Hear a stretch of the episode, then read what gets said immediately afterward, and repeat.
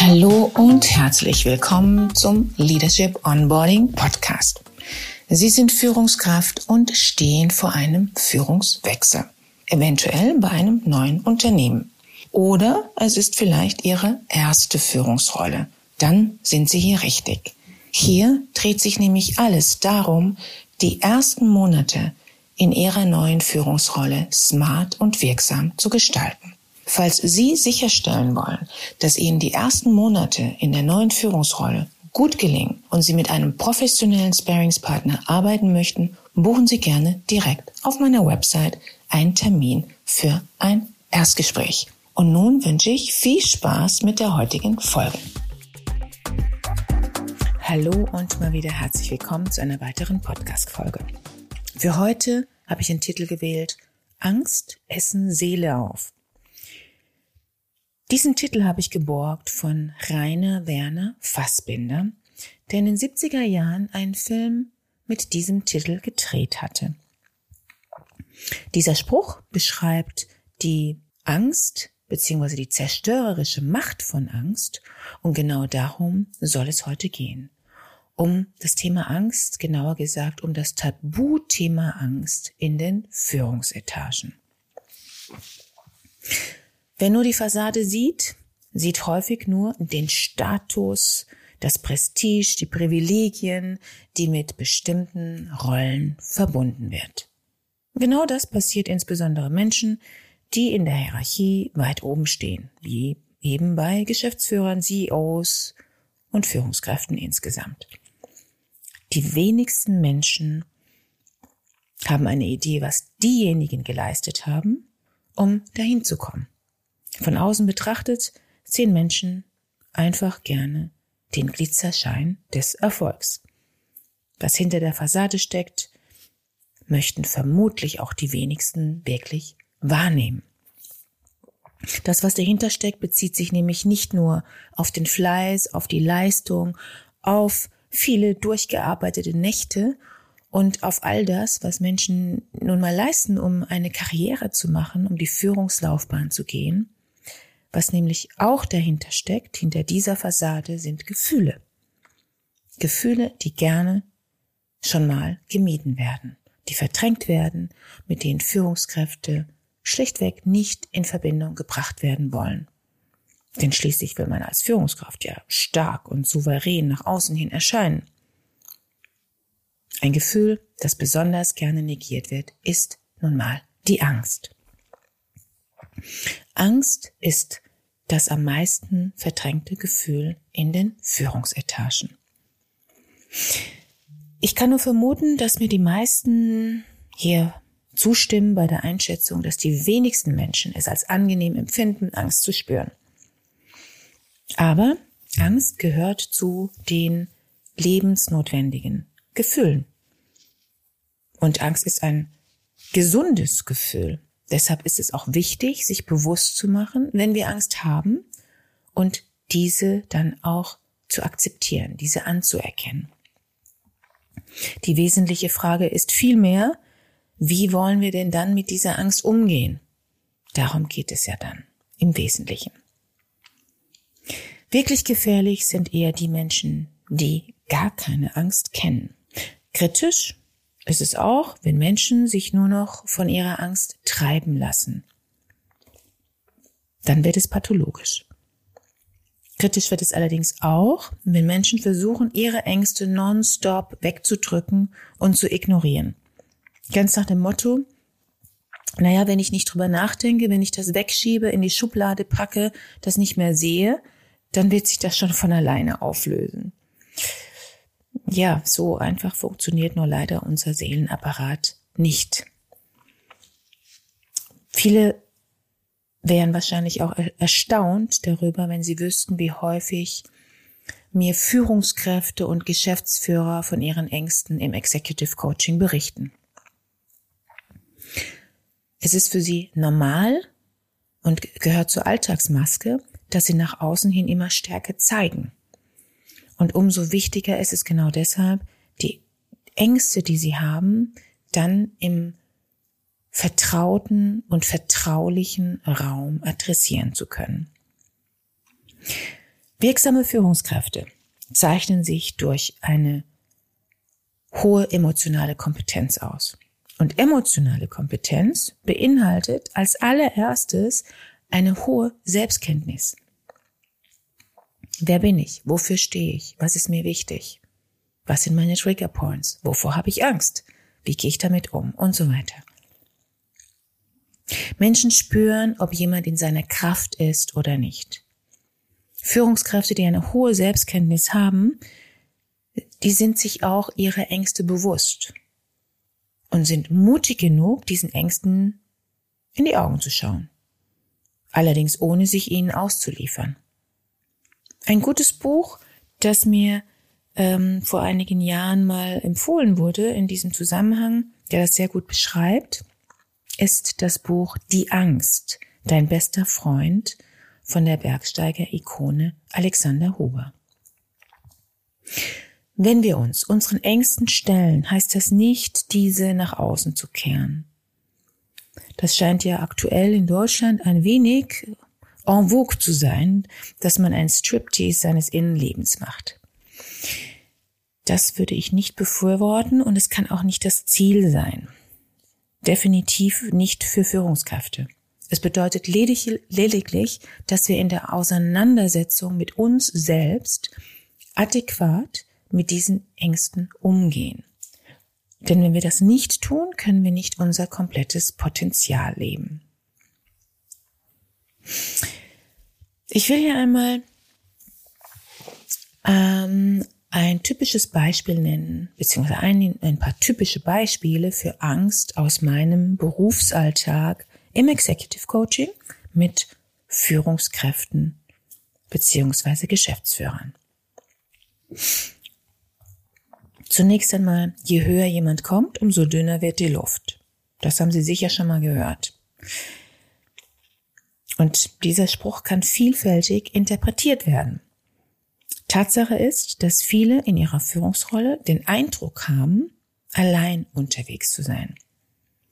Auch dann, wenn es Peers auf derselben Stufe gibt, ob das auf der Abteilungsebene, Leiterebene ist, Bereichsleiterebene oder eben auch Geschäftsführerebene. Führung kann jeder, das stimmt so nicht. Es braucht grundsätzlich einiges an mentalen Voraussetzungen und Skills, um eine Führungsrolle ausfüllen zu können. Viele der Führungskräfte berichten mir hier davon, wie sie mit Entscheidungsfindungen umgehen. Auch wenn sie andere mit ins Boot holen wollen, die Entscheidung muss von ihnen gefällt werden von ihnen selbst. Und es gibt nun mal eine Menge an Entscheidungen, die nicht unbedingt einfach zu treffen sind. Und wenn sie zu treffen sind, dass sie dann voraussichtlich vielen Menschen nicht gefallen werden. Also die Entscheidungsfindung wird vielen Menschen im Unternehmen nicht gefallen. Das führt schon mal dazu, dass genau diese Führungskräfte, die solche Entscheidungen zu treffen haben, diese Themen auch mit sich nach Hause nehmen, dass sie schwer abschalten können. Auch wenn sie versuchen, die damit verbundene Angst zu ignorieren.